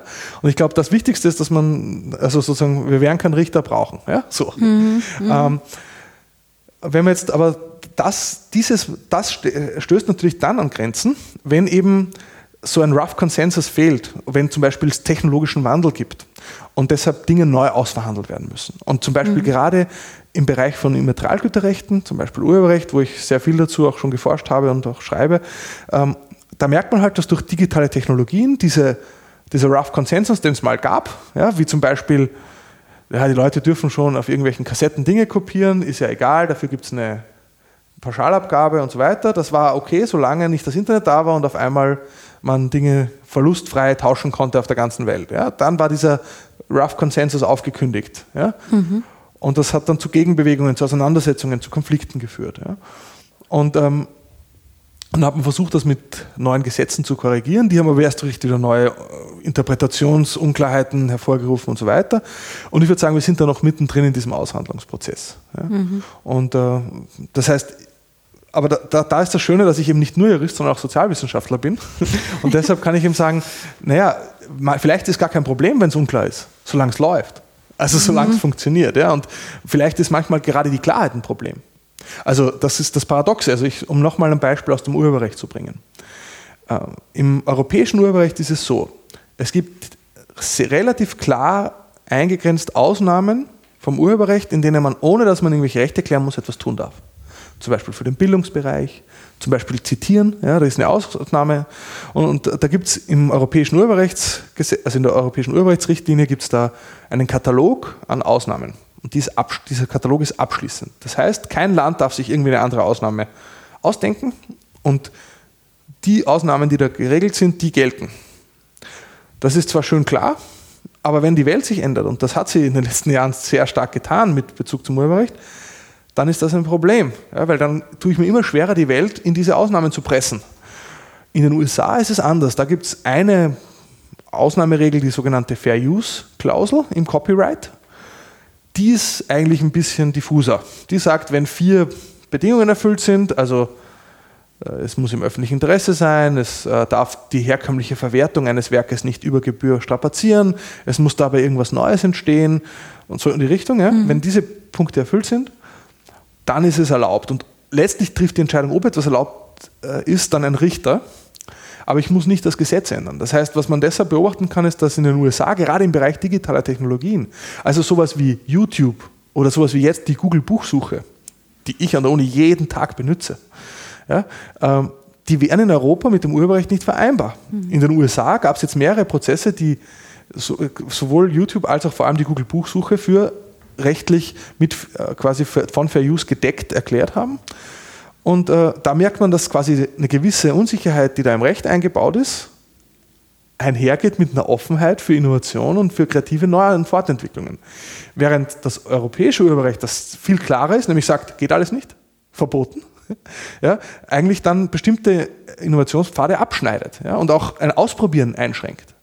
Und ich glaube, da merkt man schon diese Ambivalenz von Sicherheit und diese Ambivalenz von Unsicherheit ja, und im mhm. Zusammenhang von Kreativität, von Innovation, von Entwicklung. Also das wäre jetzt so ein konkretes Beispiel für Bereiche, wo ähm, wie soll ich sagen, Gesetze, Regelungen, äh, Kreativität einen Riegel teilweise vorschieben oder sie äh, erst gar nicht möglich werden lassen. Wo man sieht, dass die rechtlichen Rahmenbedingungen äh, mhm. quasi in manchen Bereichen Kreativität einschränken oder vielleicht Kreativität befördern, die aber eigentlich unerwünscht ist. Ja. Weil, wenn man sich anschaut in diesem Urheberrechtsbereich, naja, was, was ist die Kreativität, da entsteht? Dann entsteht Kreativität in irgendwelchen Schattenbereichen, Umgehungs-, die Leute werden sehr kreativ, kreativ dabei, das Urheberrecht zu umgehen, mhm. ja, oder mhm. so. Oder sehr kreativ dabei, irgendwie mit diesen rechtlichen Rahmenbedingungen fertig zu werden. Aber ist das die Kreativität, die wir wollen? Also das ist eine Frage, die muss man sich auch stellen. Ja? Also ich, vielleicht könnte man sowas sagen, so, so ähnlich wie so ein, wie so der Energieerhaltungssatz, gibt es vielleicht auch so den Kreativitätserhaltungssatz. Ja? Also wenn ich quasi Kreativität einschränke durch rechtliche Regelungen, verschiebe ich sie vor allem in Bereiche, die dazu, die dann auf Wege, diese, diese Einschränkungen zu umgehen. Dabei, der Output ist aber dann für die Allgemeinheit wahrscheinlich schlechter. Mhm. Verstehe. Sie haben jetzt, wir haben jetzt ganz viel über Open, über Offenheit äh, und diese Bereiche gesprochen. Sie haben es auch schon angedeutet, dass Sie zum Beispiel einen Wiki-basierten Kurs selber an der Universität halten. Was ist denn in Ihrer, ähm, in Ihrer Arbeit, äh, jetzt auch in einem universitären Umfeld, wo Sie ja viele, an viele Bereiche, die wir jetzt angesprochen haben, sozusagen andocken, wo, wo leben Sie denn selbst diese Offenheit oder ist Ihnen das wichtig, das auch selbst anzuwenden? Also das eine Beispiel, wo es mir wirklich wichtig ist, ich muss sagen, ich gebe ganz offen zu, durchaus inspiriert von einem peinlichen Erlebnis. Ich habe zu Open Educational Resources, also offenen Zugang zu Lehr- und Lernmaterial, einen Vortrag gehalten an der HTW in Berlin. Das ist eine Hochschule für Technik und Wirtschaft, mhm. ein Gastvortrag dort. Und ähm, dann hat, Vortrag war, glaube ich, ganz okay, aber dann kam die erste Frage aus dem Publikum von einem Kollegen dort, der sagt so, ja, klingt alles ganz überzeugend, was Sie da sagen, Kollege. Aber jetzt habe ich gerade auf Ihrer Webseite nachgesehen und da ist kein einziger Kurs, der Open Educational Resources ist. und, und ich bin eigentlich immer, ich schaue da immer nach, machen die Leute auch, was sie sagen. Ja, das war natürlich wirklich am falschen Fuß erwischt. Ich meine, ich konnte das natürlich für mich rechtfertigen mit dem Argument, naja, erstens mal als junger Nachwuchsforscher, äh, Wissenschaftler, da übernimmt man immer Kurse, die quasi schon lange bestanden sind, man macht die nicht neu Außerdem hat man sowieso, ich konnte natürlich für mich viele Ausreden finden, ja. aber so richtig toll war das nicht. Ja. Das heißt, für mich war dann erstens klar, das habe ich noch in Berlin noch gemacht, dass irgendwie der erste nächste Kurs, den ich neu gestalte, wo ich auch die Verantwortung habe, äh, der muss komplett offen sein. Und das habe ich mir hier auch vorgenommen und der Kurs, den ich gemacht habe, ist eben der erste Kurs, den ich wirklich komplett neu gestaltet habe. Mhm. Äh, und da war für mich klar, okay, der, der wird auch meine Visitenkarte, wenn irgendjemand fragt, ja, aber wie hältst du es, kann ich sagen, so. Mhm, und äh, auf dieses Wiki verweisen. Also das sozusagen, äh, das ist sozusagen schon auch ein Grund und äh, live as you preach sollte man zumindest probieren. Ansonsten würde ich sagen, ähm, versuche ich das, äh, also ich, ich habe das mache ich jetzt wirklich schon lange, ähm, so auch in Sachen Transfer. Ja? Also ich würde sagen, als Sozialwissenschaftler, ich weiß nicht, wahrscheinlich für alle Wissenschaften gibt das, aber als Sozialwissenschaftler ganz besonders, ist man in der Welt die Probleme, die wir uns anschauen, und da sind wir auch wieder bei normativen Aspekten, die Probleme sind von den historischen Gegebenheiten bestimmt. Was sind drängende Probleme? Was, sind, was ist wichtig genug, dass sie es wert sind, untersucht zu werden? Mhm. Und äh, auch die Lösungen, die stimmen vielleicht jetzt, aber vielleicht schon in zehn Jahren nicht mehr, weil sich die Welt verändert hat. Und weil die Welt sich so schnell verändert und weil eben, finde ich, ich öffentlich, also das sehe ich wirklich als, als mein Selbstverständnis als öffentlich finanzierter Wissenschaftler, der das große Privileg hat und das sage ich nicht so, das meine ich wirklich. Also ich bin sehr dankbar, dass ich eine ordentliche Professur bekommen habe, dass ich jetzt hier wirklich die Gelegenheit habe, diese Kombination von Freiheit und Sicherheit, die man als Universitätsprofessor an einer ordentlichen öffentlichen Universität hat, das ist, finde ich, unerreicht. Also das ist wirklich ein Privileg. Und ähm, ich finde, zu dem Privileg, dem, dem gerecht zu werden, dazu gehört, finde ich auch, dass man versucht, äh, die Brücke zu schlagen zu eben der, zu der Öffentlich zu potenziell interessierter Öffentlichkeit. Und ein Weg, ein Mittel, wie ich das zum Beispiel versuche zu tun, ist das Medium des Blogs. Also mhm. ich äh, blogge viel, so viel es halt geht. Also das bedeutet, ich habe zum Beispiel mit mehreren Kollegen gemeinsam ein englischsprachiges Forschungsblog Governance Across Borders. Ich habe jetzt gerade begonnen hier mit dem Kollegen Richard Weiskopf an der Uni Innsbruck, wir haben hochgezogen, einen Blog osconjunction.net, also Organization Studies Conjunction.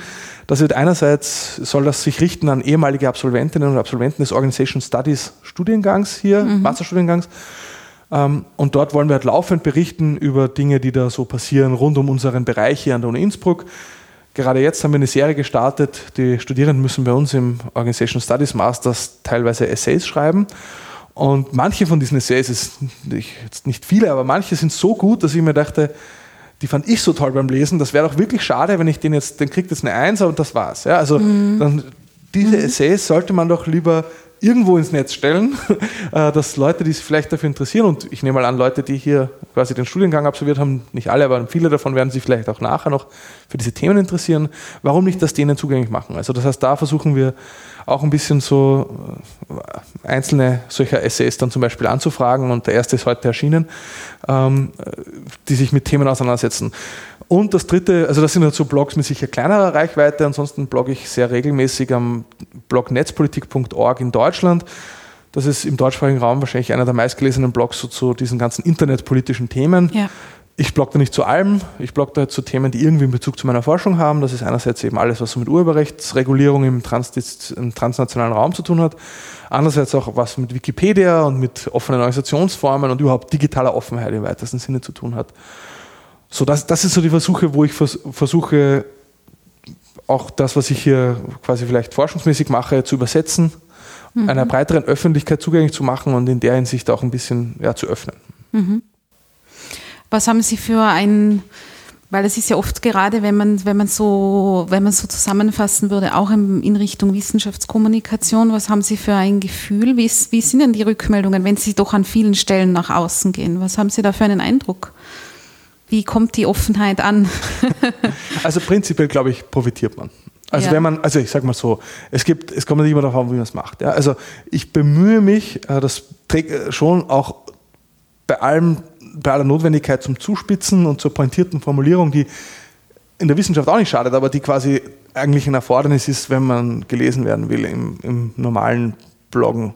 Äh, bemühe ich mich trotzdem nicht unseriös zu werden. Ja? Und ich glaube, mhm. äh, das ist sicher eine Gefahr, wenn man wenn es überdreht ja? und um der Zuspitzung und der damit verbundenen Aufmerksamkeit zuliebe äh, quasi Dinge äh, quasi argumentiert, die man überhaupt nicht mehr wissenschaftlich eigentlich gut verkaufen kann, dann leidet die Seriosität, dann wird man auch in der Wissenschaft, glaube ich, nicht mehr für voll genommen. Und ich glaube, das ist, also ich weiß nicht, ich kann muss eine andere beurteilen, ob das bei mir noch, ob ich diesen Punkt schon überschritten habe. Ich bemühe mich jedenfalls. Das führt dann dazu, dass ich teilweise bei netzpolitik.org den Vorwurf bekomme, dass ich doch meine Überschriften ein bisschen äh, stärker irgendwie zuspitzen könnte und so. Äh, damit muss ich dann leben. Ja. Und äh, also das ist sozusagen, aber ansonsten ist mein Eindruck, dass man in vielerlei Hinsicht profitiert. Also man ist natürlich sichtbarer, damit ist man aber auch hm, ein attraktiverer Gesprächspartner für zum Beispiel äh, Menschen, was Datenzugang betrifft. Ja. Mhm. Man, ähm, also ich muss zum Beispiel sagen, ich habe ein Forschungsprojekt gemacht, auch äh, wo ich mich mit Anonymous beschäftigt habe, dem Hacker-Netzwerk. Ja. Also, ja. also Hacker unter Anführungszeichen, also diesen ja, Leuten, die da im Internet teilweise Webseiten äh, irgendwie zum Stillstand bringen für eine kurze Zeit oder die halt ja, immer wieder auftreten, wo man nicht genau weiß, wer da dahinter steckt. Und ähm, naja, und wenn, wie will man mit Leuten, die anonymous sind, äh, überhaupt ins Gespräch kommen? Ja? Und da hat es mir sicher geholfen, dass ich äh, über jahrelanges Bloggen auf netzpolitik.org und so in dieser Szene äh, halt sozusagen, ich konnte nachweisen, ich bin jetzt keiner von den bösen Jungs. Also, ja. weil in diesen Anfragen, wo ich versucht habe, da mit ein paar Leuten Kontakt aufzunehmen und ich habe da noch ein paar Interviews bekommen, da war schon Skepsis. Da war da, da wurde gesagt, so, naja, aber das, was du da machen willst, nämlich rauszufinden, wie kann man authentischer von nicht authentischer Kommunikation von Anonymous unterscheiden. Also ist jeder, der sagt, ich bin Anonymous, auch Anonymous? So, das war so ein bisschen die Frage. Das ist ja Dual Use. Das könnte auch die Polizei verwenden. Und natürlich, die sind auch teilweise auch wirklich, die machen ja strafbare Dinge teilweise und dann mhm. haben die auch Angst, verfolgt zu werden. Und da muss ich sagen, war mein öffentliches Profil hat einfach meiner Glaubwürdigkeit gedient. Ja? Also, dass ich jetzt, also es wäre doch viel Aufwand gewesen, das irgendwie fünf, sechs Jahre so zu machen, nur um dann irgendwann mal ein Paper zu Anonymous zu schreiben. Ähm, was ich aber auch glaube, noch, noch, was für mich persönlich noch viel wichtiger ist, wenn ich nicht das Gefühl hätte, dass manche meiner Dinge irgendwie auch Relevanz haben, ich glaube, ich könnte mich viel schlechter motivieren. Aber das ist vielleicht auch eine persönliche Geschichte. Ja? Also mhm. ich glaube, in der Sozialwissenschaft ähm, ist die realweltliche Relevanz der eigenen Forschung, wenn man das auch das Gefühl hat, äh, wo es auch dann Feedback drauf gibt und so. Ja? Ich glaube, das ist schon was, was auch motiviert, die Dinge durchzuziehen, die vielleicht mühsam sind. Mhm. Also die anstrengend sind. Und man muss natürlich schon sagen, ich, was glaube ich am was glaube ich eines der für mich schwersten Dinge am wissenschaftlichen Arbeiten, und da ist auch so Bloggen und so ein tolles Gegengift, ist, dass das so lang dauert. Also wenn ich ein wissenschaftliches Paper, wenn ich da beginne, mal die, von der Idee bis zur Datenerhebung, bis zur Rohfassung, die wird auf einer Konferenz präsentiert. Dann mhm. wird es überarbeitet, dann nochmal auf einer Konferenz. Dann, ist, dann sind schon zwei Jahre vorbei. Dann wird es eingereicht zu einem Journal. Wartet mal ein halbes Jahr auf ein Gutachten. Dann sind die Gutachten da, die sagen, gute Idee, aber alles neu schreiben. Gut, dann schreibt man alles neu und so weiter. Und dann geht das so. Und nach, wenn man Glück hat, erscheint das Ding nach vier, fünf Jahren. Ja. Vier, fünf Jahre. Dann hat man einen Aufsatz von 30 Seiten, wo man froh sein muss, wenn er drei, vier Mal zitiert wird. Also das ist, ähm, das, ich verstehe schon, was, das, was da die Gründe sind und das führt auch dazu. Also ich sage nicht, dass das alles sinnlos ist. Also die besten Aufsätze, die ich geschrieben habe, sind deshalb so gut geworden, weil ich kritische Reviewer hatte, die ich gehasst habe während des Prozesses, die aber mich dazu gezwungen haben, auch noch das Letzte rauszuholen. Mhm. Ja? Mhm. Ähm, aber da ist eben Bloggen gut, weil den Blog-Eintrag schreibe ich an einem Nachmittag. Mhm. Und viele Dinge sind so schnell, wenn ich nicht in der nächsten Woche was drüber schreibe, dann interessiert es in drei Jahren leider niemanden mehr, sondern muss ich das jetzt machen. Ja. Und äh, gleichzeitig ist das, was ich forsche, aber trotzdem hilfreich, weil es mir hilft, Dinge einzusortieren. Und sozusagen insofern finde ich sagen, dass sich sowas wie Bloggen im wissenschaftlichen Bereich und das herkömmliche Publizieren auf eine super Art ergänzen. Ganz abgesehen davon, dass es auch erlaubt, mit dem Feld in, in einem Austausch zu stehen. Also wenn ich zu Urheberrecht forsche und über Urheberrecht blogge, die Leute, die in dem Bereich wirklich auch professionell tätig sind, die interessieren sich dann wieder dafür, was ich schreibe. Ja, das heißt, ja. da ist man auch in einem Austausch, man ist näher dran, würde ich sagen, auch am Feld. Mhm. Also das war jetzt ein Plädoyer für, für wissenschaftliches ja, Bloggen. Ich hatte auch schon mal eine, ein Panel auf der Republika zu genau diesem Thema der Deutschen Bloggerkonferenz. Vielleicht sollten ja. wir da mal eine Neuauflage machen. Ja, ich glaube, ich werde mir diesen Part rausschneiden und allen Wissenschaftlerinnen und Wissenschaftlern, die ich immer versuche zu motivieren, vorspielen. Ein sehr schönes Plädoyer. Jetzt habe ich Sie vorgefragt, wie Sie den Status quo rund um Offenheit, Digitalisierung, digitale Welt, wenn man so sagen will, sehen. Jetzt würde ich Sie zum Abschluss gerne fragen, was glauben Sie? Ähm, Sie haben vorher angesprochen, Sie werden die nächsten 10 bis 20 Jahre sicher noch viel zu tun haben. Werden Sie dann mehr daran forschen, an allem, was schon offen ist und wie man es verbessern kann? Oder glauben Sie, wird es in manchen Bereichen einfach noch längere Zeit schwierig bleiben? Ah, das ist keine einfache Frage.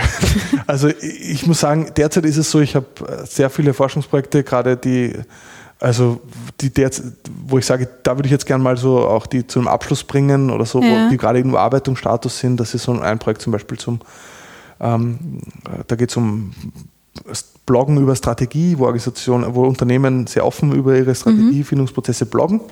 Mhm. Also sozusagen Open Strategy Blogging, wenn man so will. Ähm, dann gibt es einen, einen, anderen Aufsatz noch, äh, der ist ein bisschen weiter weg. Da geht es eher um äh, Fragen von äh, Finanzialisierung im Bereich der Immobilienwirtschaft. Und, äh, aber da, da, ist der Bezug eher zu dem, was ich immer so gemacht habe, welche Art von Standards da äh, ausgehandelt werden. Ähm, ich, äh, bisher war es bei mir immer so, dass eigentlich die, dass die Projekte, die, die sich meistens so eher so entstanden sind, so emergent aus dem, mhm. was man vorher gemacht hat. Weil äh, irgendwann werden bestimmte Dinge langweilig und wenn man gefühlt hat, man versteht die jetzt.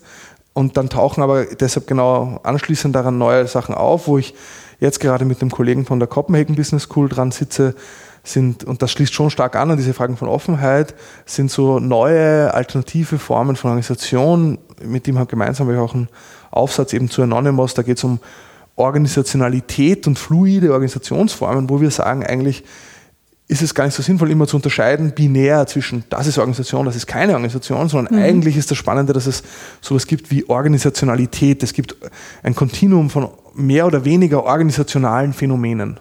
Und auch da im Bereich der Digitalisierung ist, wird dieses Kontinuum vielleicht noch ausdifferenziert. Mhm. Es gibt neue Formen von, es gibt andere, die sagen dazu Partialorganisationen, also partiellen Organisationen, die haben nicht alles, was eine volle Organisation ausmacht. Äh, sondern denen fehlt zum Beispiel formale Mitgliedschaft oder denen fehlt ja. Hierarchie. Ja, aber das sind, trotzdem sind sie organisiert und trotzdem ähm, erfüllen sie viele andere Kriterien. Und diese, ich glaube, das ist etwas, äh, was sehr fundamental ist und das hört sich jetzt vielleicht komisch an, aber äh, ich verstehe mich, wir sind in der Fakultät für Betriebswirtschaftslehre, aber äh, wahrscheinlich würde ich trotzdem mich eher zu den Grundlagenforschern zählen. Ja, also das mhm. ist das, wo ich sage, so grundlegende Fragen, was kann man als Organisation verstehen, äh, wie, äh, wie ändert sich das auch, äh, welche Rolle spielen neue Technologien dabei. Ich glaube, das ist, sind grundlegende Fragen, die sich auch immer wieder neu stellen. Ja. Und das heißt, ich, ich glaube gar nicht so sehr, dass jetzt, es, es wird, ich werde ganz andere Fälle untersuchen irgendwann mal, aber vielleicht werden die Fragen oder die, die Themen sehr ähnlich sein ja, und, mhm. trotzdem, und trotzdem neu. Einen Punkt habe ich noch, den ich gerne ansprechen wollte, weil ich, äh, weil Sie sind auch auf Twitter sehr aktiv und da habe ich vor kurzem ein Foto eines Briefes gesehen, das Sie gepostet haben. Und zwar wurden Sie in den ZDF-Fernsehrat berufen. Ja, da ist die Frage, ist das jetzt eine Nebentätigkeit? also ich habe es auf jeden Fall als Nebentätigkeit angemeldet. Also ich muss sagen, ich wurde äh, gefragt, das ist so, der ZDF-Fernsehrat konstituiert sich im Juli komplett neu. Mhm. Und ähm, ist, äh, das war also eigentlich ist das so ähnlich wie der ORF-Stiftungsrat. Ja? Also das, das, die Hauptversammlung, wenn man so will. Äh, und das Problem war, dieser ZDF-Fernsehrat war sehr stark mit, mit, mit Politikern durchsetzt und äh, dann gab es mal einen Skandal um eine Abberufung eines, des, des Chefredakteurs des ZDFs, Herrn Brender. Im Zuge dessen kam es dann zu einer Klage vor dem deutschen Bundesverfassungsgericht und der hat das Gesetz, das ZDF-Gesetz aufgehoben. Jetzt musste das komplett neu geregelt werden. Und äh, der, der, wurde verkleinert, der Fernsehrat, sind nur noch 60 Mitglieder. Alle Parteifunktionäre mussten rausfliegen, überhaupt auch nur noch ein Drittel staatsnah sein. Und ähm, im Zuge dieser Neuordnung äh, gab es auch quasi für bestimmte gesellschaftliche Gruppen oder Bereiche, heißt das im Gesetz, ähm, gibt es quasi Menschen, die dafür nominiert werden. Und die mhm. würden wieder verteilt auf die Bundesländer in Deutschland. Und da ist es so, dass das Land Berlin zuständig ist, jemanden für den Bereich Internet in diesen ZDF-Fernsehrat zu entsenden. Ähm, das Land Berlin hat sich aber gedacht, wir suchen das gar nicht aus, da verbrennen wir uns nur die Finger bei diesem Internet, gibt es ja gleich einen Shitstorm. Also äh, lagern wir das aus an vier Vereine, an den Chaos Computer Club, an D64 e.V., an äh, ECO, Verband der Internetwirtschaft und an Medianet Berlin-Brandenburg. Und diese vier Vereine mussten sich auf eine Person einigen. Und äh, einer dieser Vereine hat mich gefragt, ob, äh, ich, ob sie mich nominieren sollen und ein anderer auch. Und ich am Anfang habe mir gedacht, so, es wird sowieso nichts, außerdem bin ich Österreicher. Ich habe auch gleich mal äh, denen das gesagt, so seid ihr sicher, dass ihr mich überhaupt nominieren könnt oder ob darf überhaupt ein Österreicher da rein? Und sie haben gesagt, ja, das klären wir mal. ja, und äh, das ist jetzt schon eine Zeit her und jetzt ist es wirklich so, dass die sich auf mich geeinigt haben und mich mhm. nominiert haben. Das ehrt mich natürlich sehr. Ich bin jetzt gerade erst dabei, so mich so richtig einzulesen. Ich habe gerade jetzt die, eine Doktorarbeit einer Politikwissenschaftlerin gelesen zu diesem Fall Brenda um ein bisschen zu verstehen besser, auf was ich mich da einlasse. Ähm, und äh, werde da versuchen, den Bereich Internet, also ist es natürlich, ich finde das absurd eigentlich, also dass für diesen Bereich Internet jemand da drin sitzen sein soll. Ich würde sagen, dass es das gibt, zeigt, dass es wahrscheinlich noch notwendig ist, aber mhm. ja, mal, mal schauen, äh, was mich da erwartet. Äh, es ist natürlich jetzt etwas, was ich ich, es sind da vier Sitzungen im Jahr und dann gibt es noch Ausschüsse. Also es ist jetzt nichts, was mich quasi über Gebühr hier äh, belasten hm. sollte. Ja, ja. Aber äh, ich glaube, ich werde da auch, ja, ich werde da sicher manche meiner, meiner Forschungs- und, und Inhalte auch mit einbringen. Also die Fragen von Urheberrechten spielt da eine große Rolle, die Frage von offenen Lizenzen, die Frage, warum nicht mehr, was öffentlich finanziert ist, im öffentlich-rechtlichen Rundfunk auch offen, dauerhaft ja, zugänglich klar. ist im Netz. Das ist was, betrifft auch den österreichischen mhm. Rundfunk, aber da hat mich keiner gefragt, ob ich in den Stiftungsrat will. äh, jetzt äh, bin ich halt äh, mal im ZDF und schaue mir das mal an.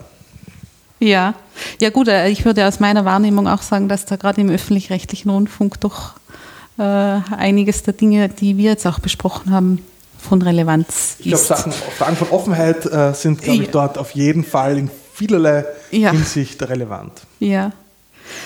Herr Dobusch, vielen Dank für das interessante Gespräch. Ich danke für die äh, Gelegenheit, hier zu plaudern. Gerne.